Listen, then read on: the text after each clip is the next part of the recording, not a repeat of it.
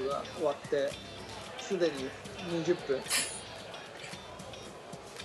福原さんのゲストゲストの名前言っちゃった本日のゲストの方の言っちゃったからいいんですけどあのマシントラブルでですね、えー残念ながら今回は音声があの映像は見えてるんですよ。こちらの声も聞こえてるんですけど我々は福原さんのお顔を眺めてはいるんですけど残念ながら声が聞こえないということで、うん。えー今回は2人で。福原さんあれあれですねあの なんなんとなく賑やかなのが伝わってきてるんで我々がそれを福原さんの挙手を見て解説をしながらあ今週のラジオははい。行っていきたいと思います。はい。ということで声は出ませんが今週のゲストは福原由紀さんです、えー旦那さんと一緒に参加してくださるようなので楽しみにしていてください。それでは今週も行ってみましょうコロナに負けるな瞬間よ4人目素敵なゲストの登場ですそれでは今週も東京スタイリッシュスポーツレディオスタートです。Tokyo Stylish Sports Radio.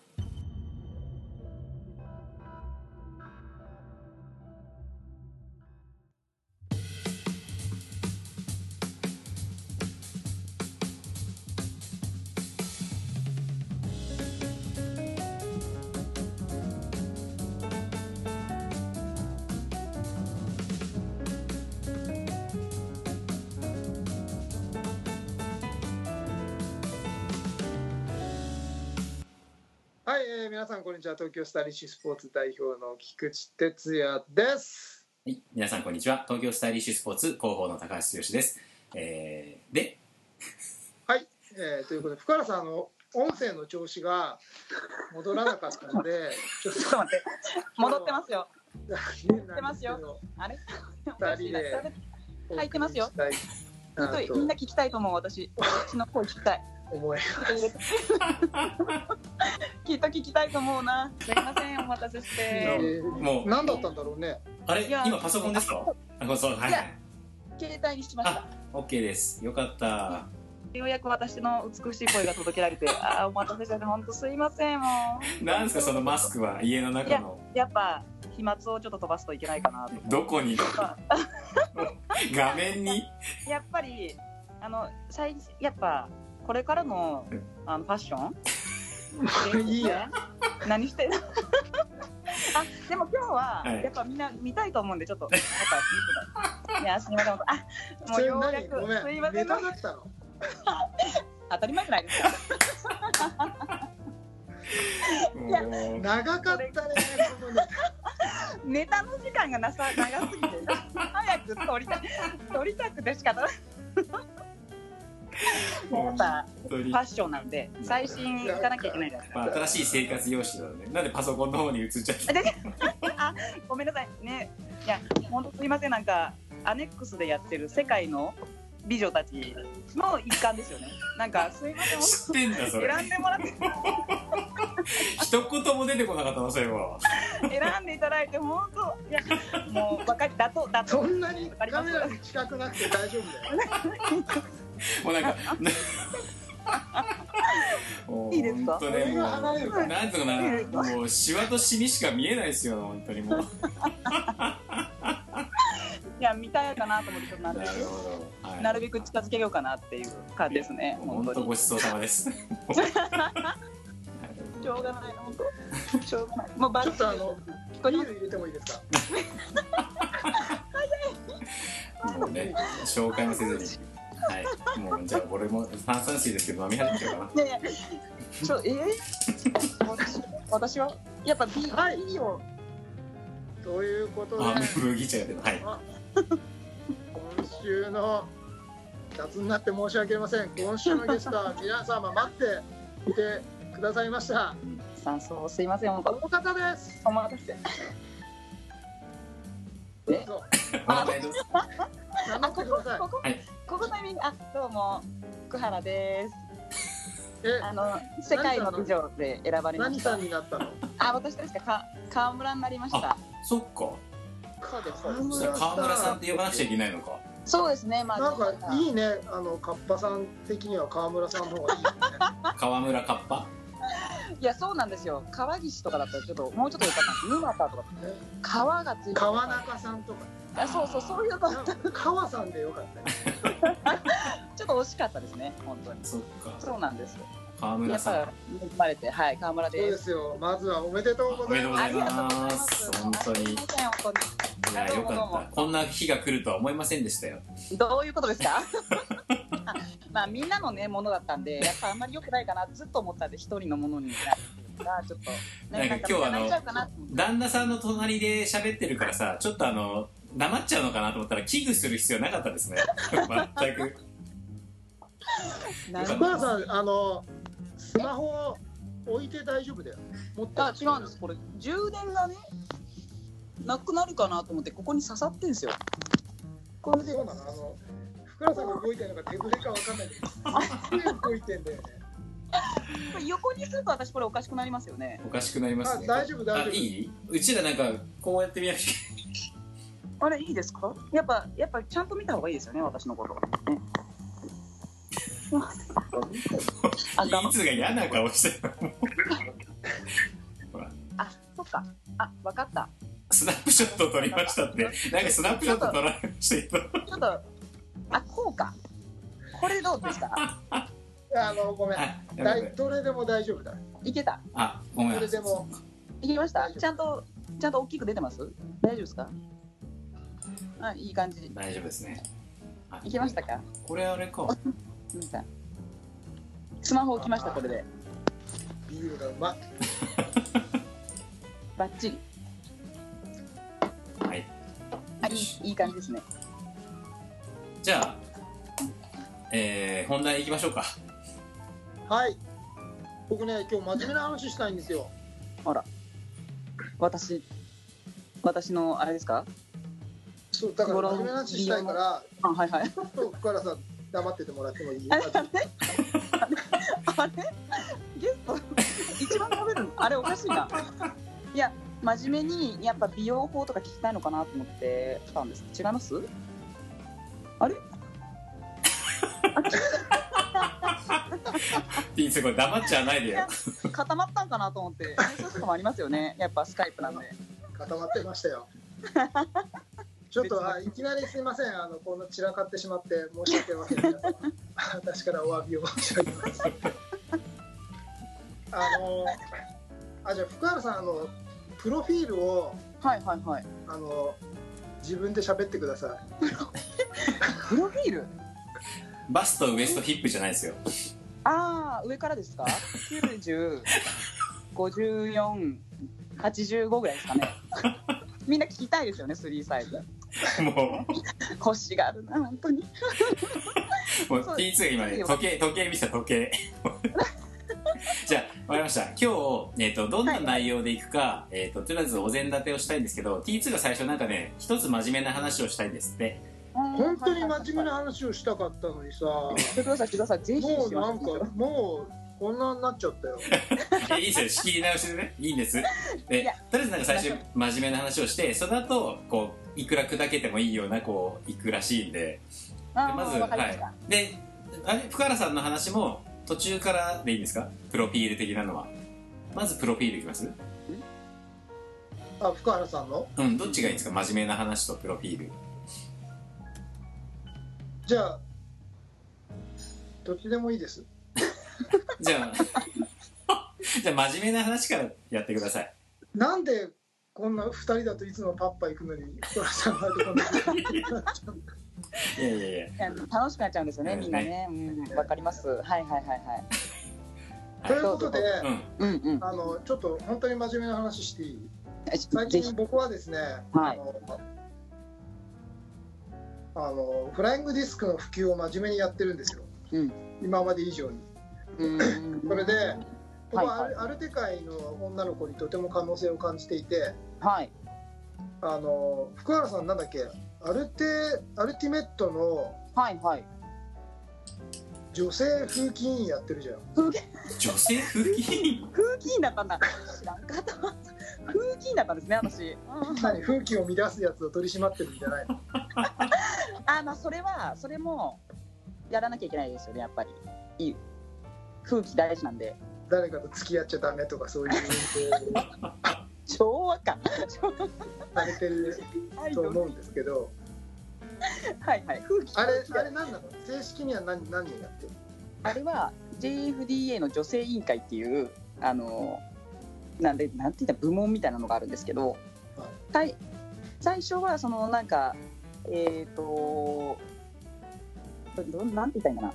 ちょっと女性委員会っていうのをき WFDF とかのやり方にのっとって日本も置きましょうっていう話だったんですね。最初は。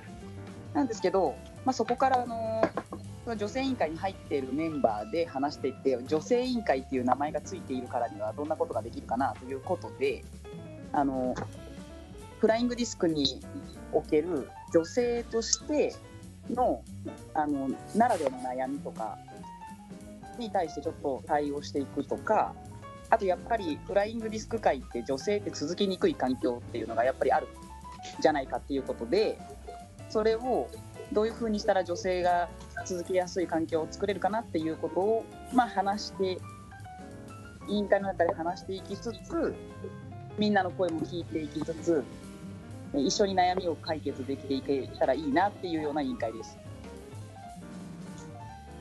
ありがとうございます。長かった長かった。それってさそれとゴルフとかにも通ずるものはある？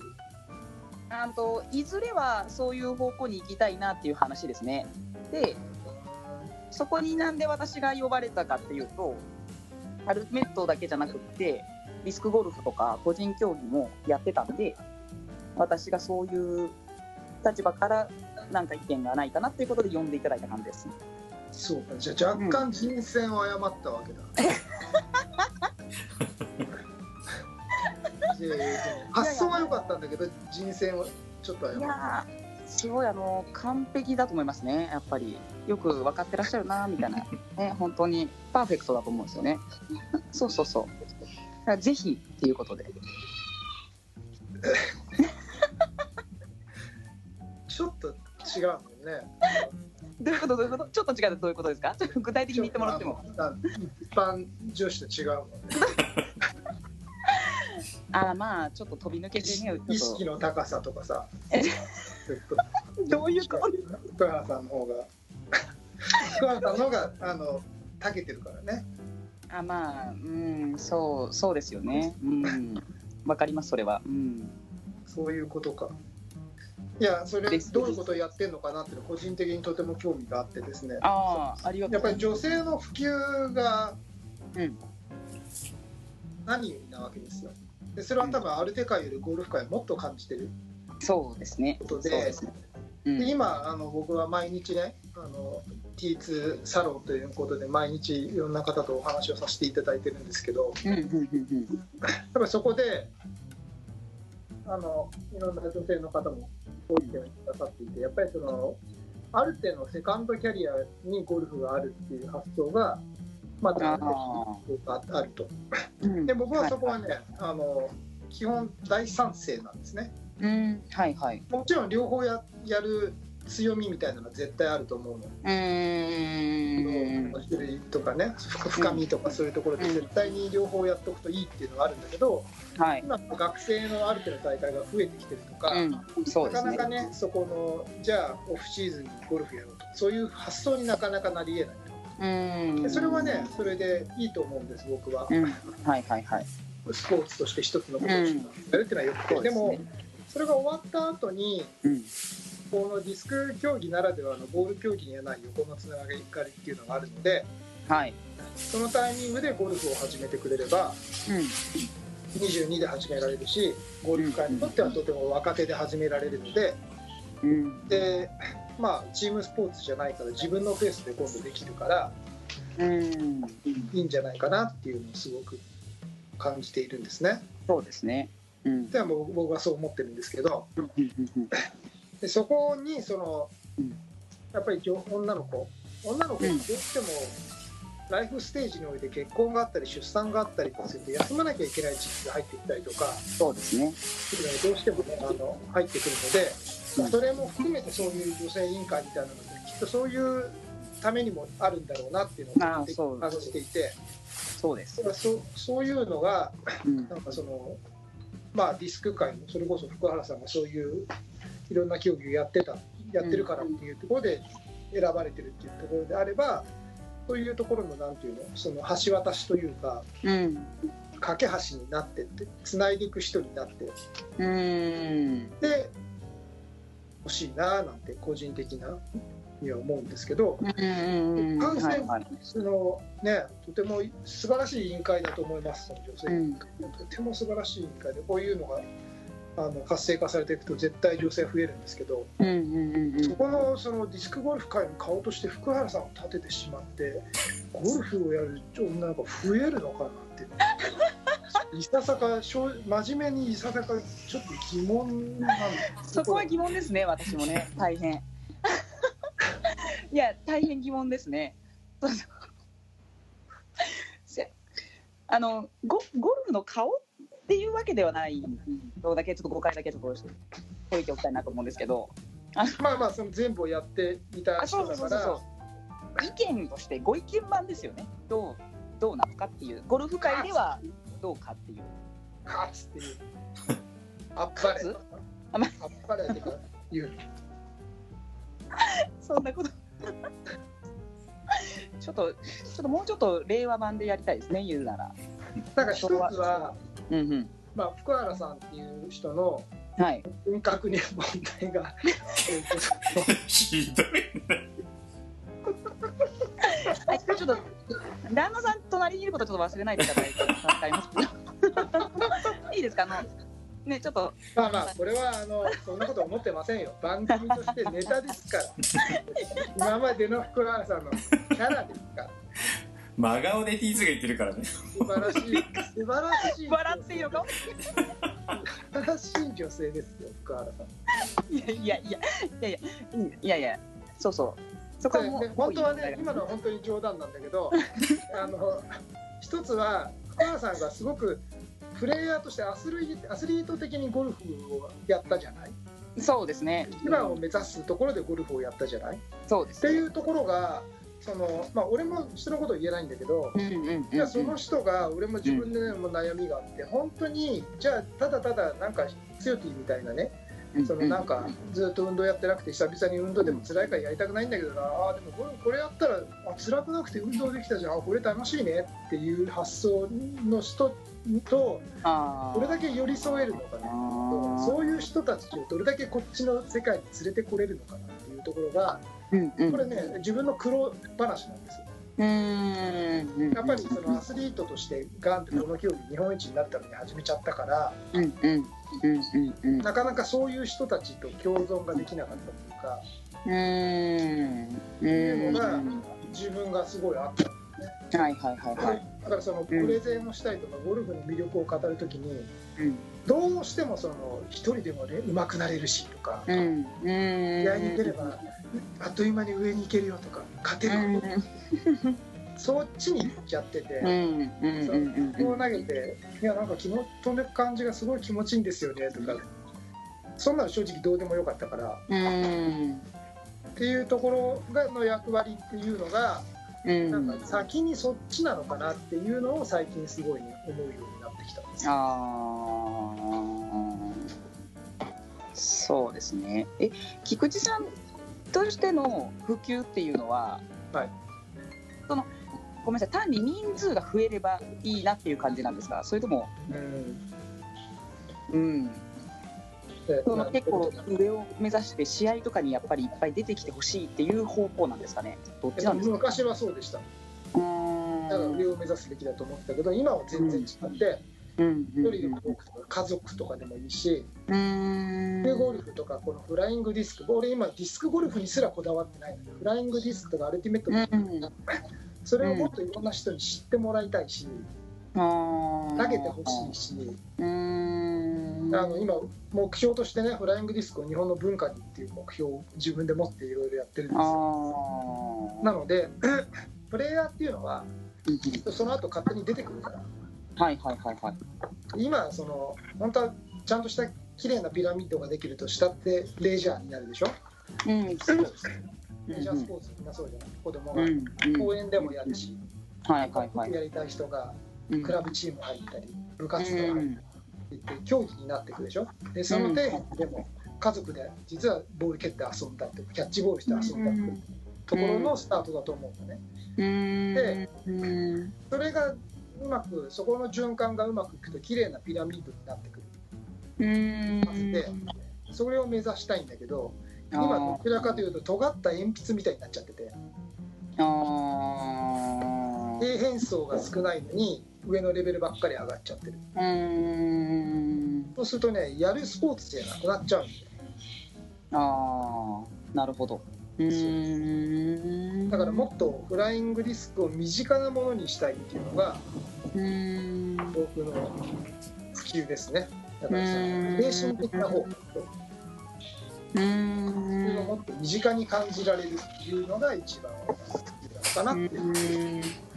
えそのそそういう方向に変わっていったきっかけって何かあるんです？うんと自分の中でうん。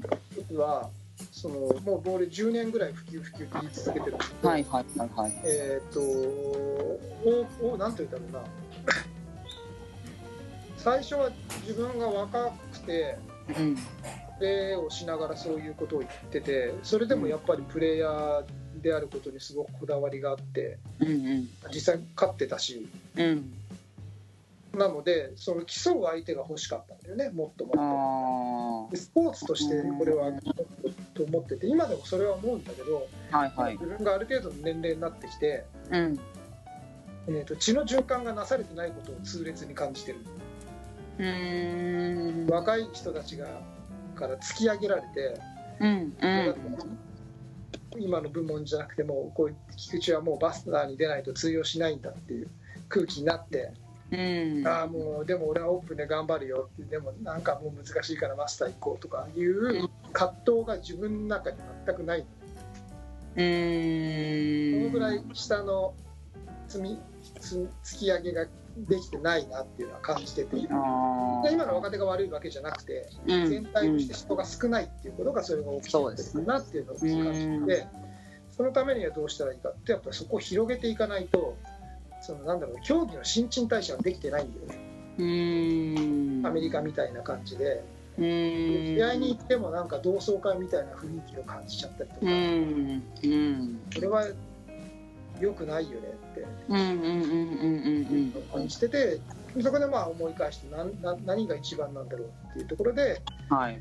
やっぱりその同窓会で会っちゃいけないからうん。もっと人が増えていかないとそうですね。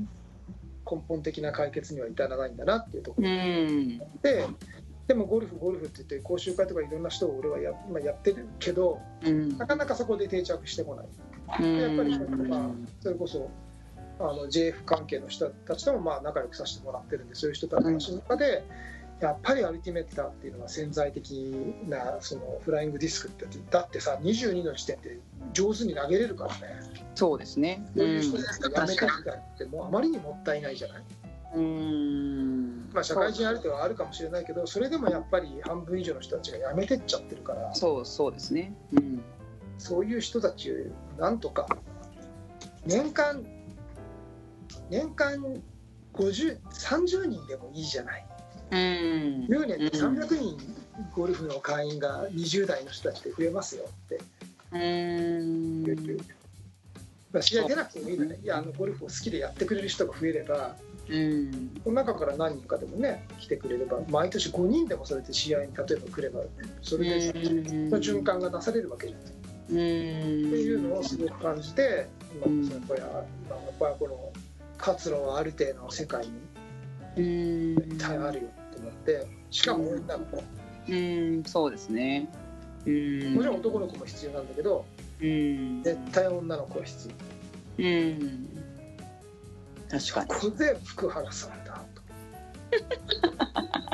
いう話でございます。これ私がちょっとどうなったのか正しいのかちょっとわからないですけどそいや、まあ。正しいと思いますよ。れい。や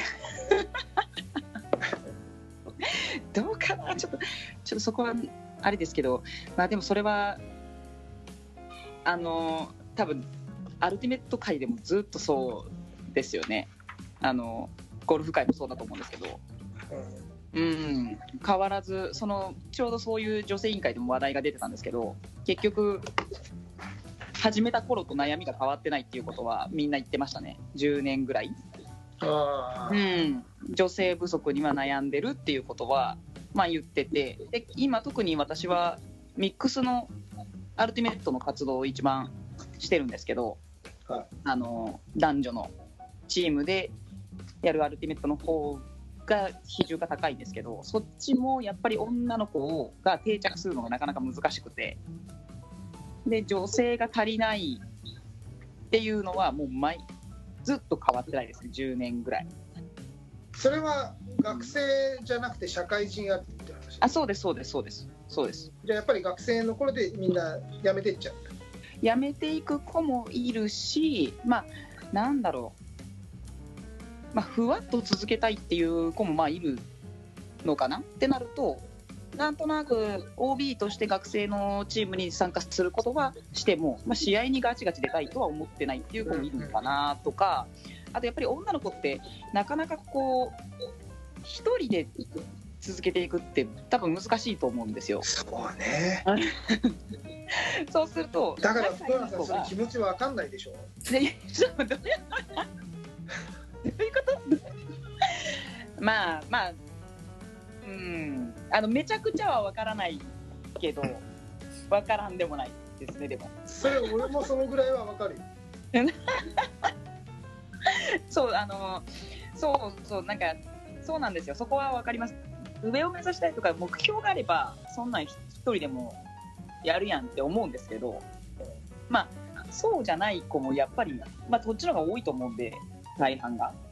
そうするとやっぱり友達がやろうやろうって言ってても仕事の環境が変わって結局やれなくなっちゃったりした時になんとなく行きにくくなってなんとなく行かなくなった子っていうのは多分たくさんいるんじゃないかなって思いますね。そうかじゃあ今の一人で難しいっていう話だけを汲み取っちゃうとうんうんゴルフをやるっていうこと自体にハードルがあるあと思います。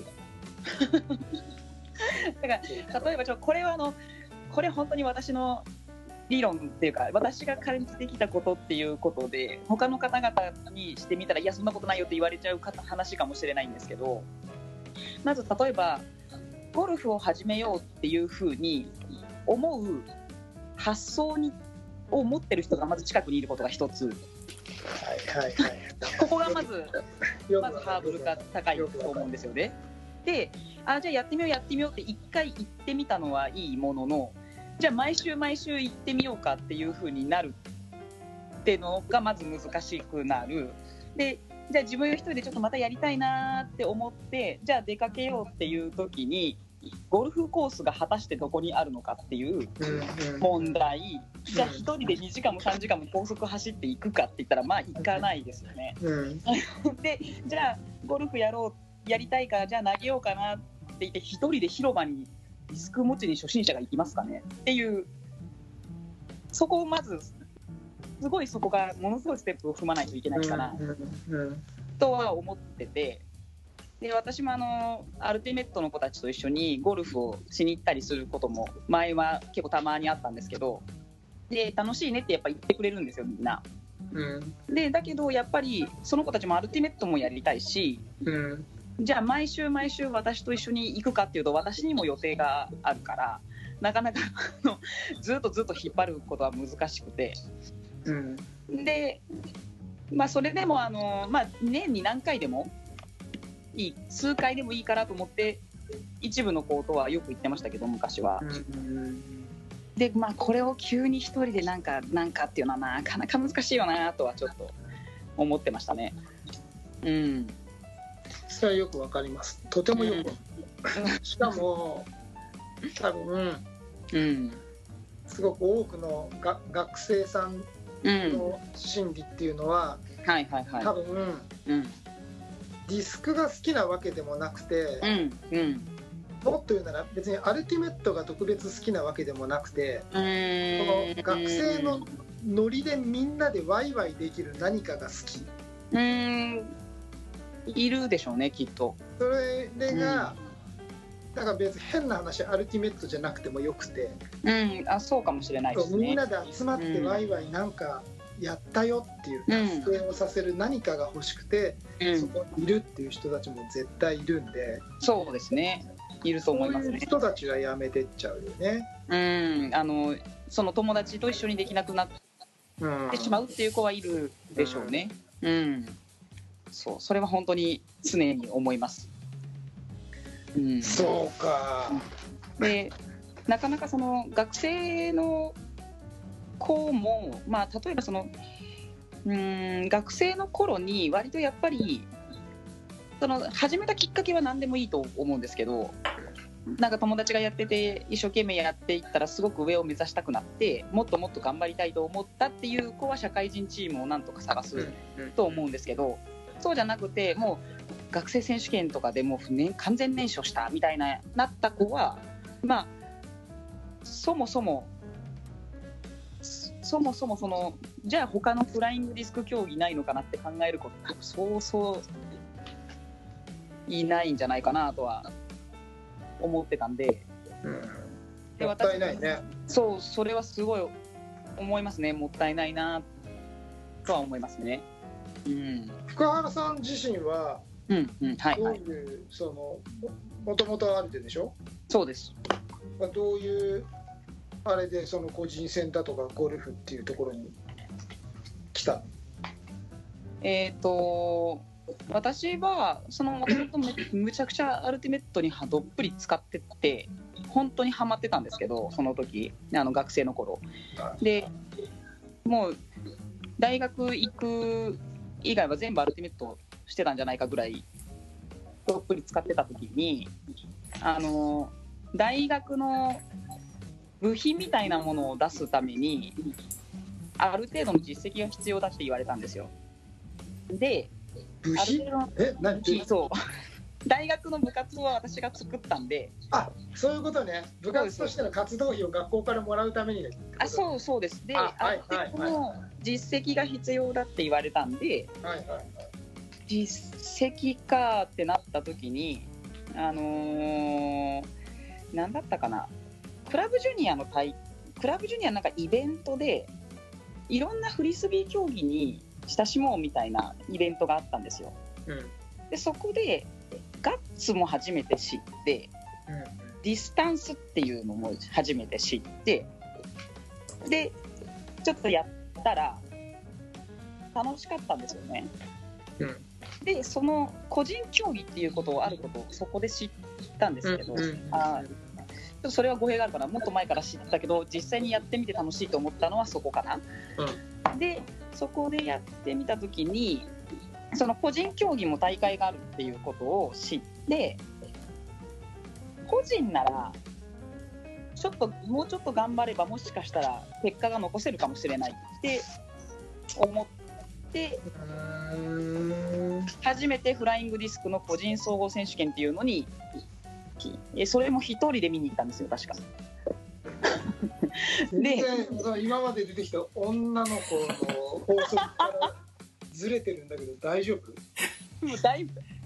もうここがもうですよね。だからここういうふうに思うのは稀だと思うんですよね。一人で行こうなんて。思いますよ。はい。結局そのわかんない。一人で行ったかな。誰かに見に行きたいって言ったかもちょっとちょっと記憶ないんですけどちょっ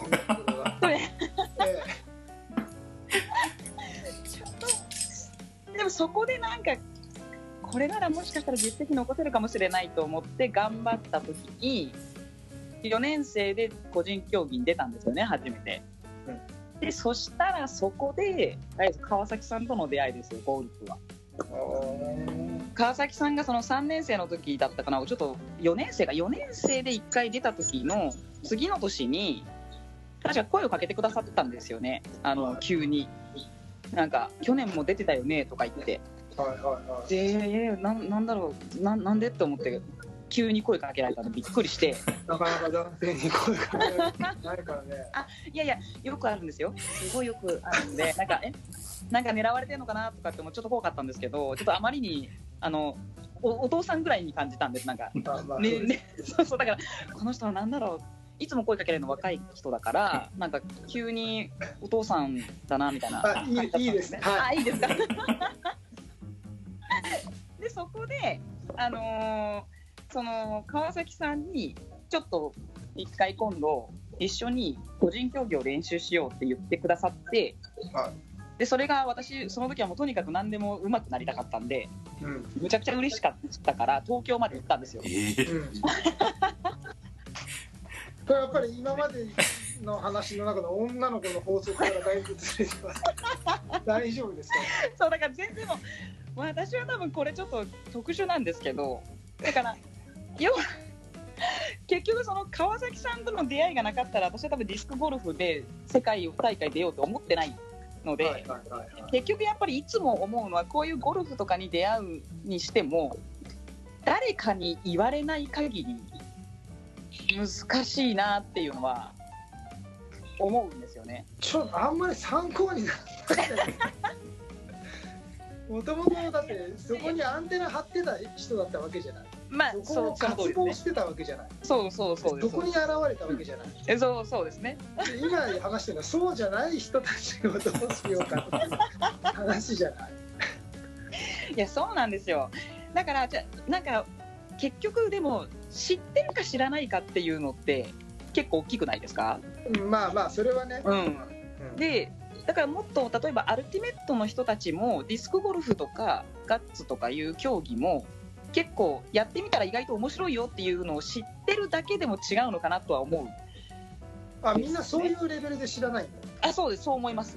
アルティメット。そうなんだ。はい。だからあるあるよあるのは知ってるけどやったことないよねぐらいだと思いますねうーんでじゃあやろうよやろうよって引っ張る人は少ないと思います。うーうんん。ちょっと話を変えてもいいですか？あいいですね。あの一方でうん最近よくねその、うん連絡をもらうことがその JF 関係の人たちからあって、うん。はいあのこのコロナ騒ぎではいはいはいはい。なんか結構みんながゴルフに注目をしてるとっああ。ていうことも言っていただけるんですよ、うんうん。そうするとまあ僕のところに結構どうやってやるのとかあ何買ったらいいみたいな聞いてもらったりとかいいですね。うん。最近なんか注目ある手書いてもゴルフの注目度上がってますよみたいな声をかけてもらったりとかっていうのが本当にねこのこの2週間ぐらいですごく多いそういう話が。素敵ですねそれは。ええなのでそれは僕もすごく嬉しくてうん。でそういう、まあ、課題としてはね今福原さんが言ったみたいにじゃあどこでできるんだとかなってしまうと、なかなかね、うん。パッパッパってじゃあそれがどこにつながるっていうところが難しいところではあるんだけど、うん。こういうニーズがあるんだなっていうのも事実でうん。僕はね最近こういう話をしてもらうことがあるんですよ。うん。まあそこはね捨てたもんじゃないなとは思ってて。そうですね。うん。なんか愛知県もあの結局やっぱコロナでアルティメットの大会を開くのはなかなかちょっと難しい。うんと思うんですよね。だけど、ゴルフは徐々にそっちから始めていこうかなみたいな風に考えていらっしゃる。そうですね、やっぱり密になりにくい、な避けられやすいっていうのが、うん、っていうので、それは言ってたんで、あ確かにそれはいいなと思いました、私も。ちょっとチャンスかもしれないよね。そうですね、うん、と思いますね。で、まあ、愛知県なんか特にコースがあるから、やりやすそうですけどね。僕も福原カップのために体を作ってたんですね。そうだ福原カップあったのにね言ってましたね、だいぶそしたらあのドレスコード裸っていうドレスコード筋肉っていう福原いやー、見せたかったな。いやー、見せたかった。見せたかったあなたは見せないんですよ。あれあいいですかスコードが筋肉だから私参加者が筋肉なんですけどああそうですね。参加するメンズどもがね そうですね。いつ声をかかるのかなと思ってずっとトレーニングをしてたんですけどすいません本当にもう申し訳ない。結婚してしまったというそうなんですよね。本当に。やっぱちょっともうね旦那さんのものになっちゃったんでやっぱいろんな人の筋肉を触るわけにいかなくなっちゃったんですよね、でもうん。旦那さんはいいいい体なんですか？ああとっても。